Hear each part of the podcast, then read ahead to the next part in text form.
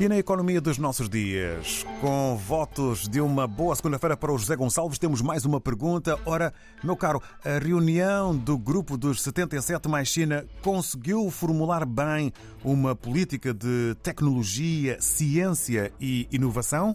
O tema eh, do encontro deste grupo dos 77, que aliás tem 134 membros, o tema é bom, o tema é crucial, desde sempre que foi assim na humanidade, ou seja, a tecnologia, a ciência e a inovação sempre decidiram os ritmos de avanço das sociedades humanas, desde a descoberta do fogo, a descoberta da fala, a descoberta da roda.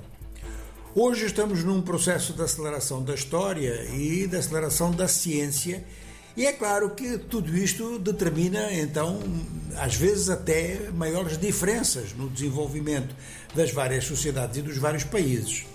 Mas a atitude que se toma ao constatar-se isto não pode ser apenas uma atitude de constatação, nem uma atitude de pedir àqueles que estão mais avançados que deem um apoio, que andem mais devagar ou que não façam determinadas coisas. Não é dessa maneira que se encara a ciência, nem a tecnologia, nem a inovação.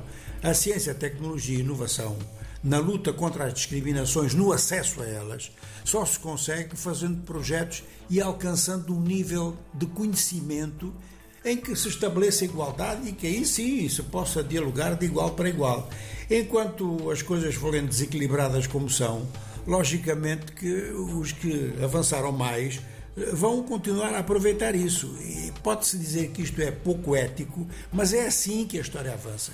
E o mundo subdesenvolvido tem que parar de fazer pedidos, tem que entrar na fase de concretizar realizações e mostrar força inclusive no plano da ciência, da tecnologia e da inovação, desenvolvendo seus sistemas de ensino e investindo na sua área de pesquisa.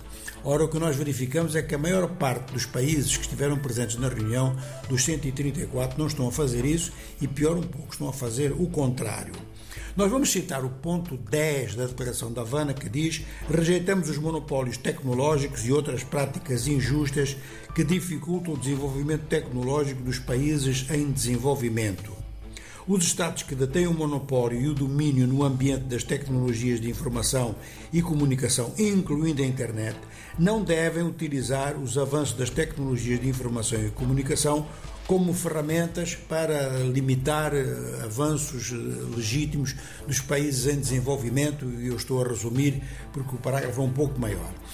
Este tipo de parágrafo, naturalmente, que está certo só que ele está certo apenas em teoria, isto vai ficar assim, e as diferenças nos níveis de desenvolvimento vão se manter, e aqueles que têm avançado mais no conhecimento, seja da internet, seja das tecnologias de elaboração, seja inclusive agora na inteligência artificial, vão usar isso prioritariamente para eles. Qual é a dúvida?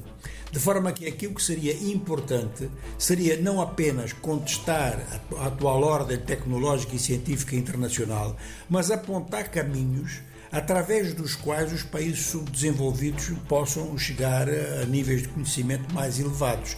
De maneira que a questão da ciência, da tecnologia e da inovação é uma questão central do poder, tanto do poder civil quanto do poder militar, tanto a nível do Estado quanto a nível do privado, e ninguém dá presentes a ninguém. Isto é como a economia, como dizia já o Adam Smith: não há almoço grátis.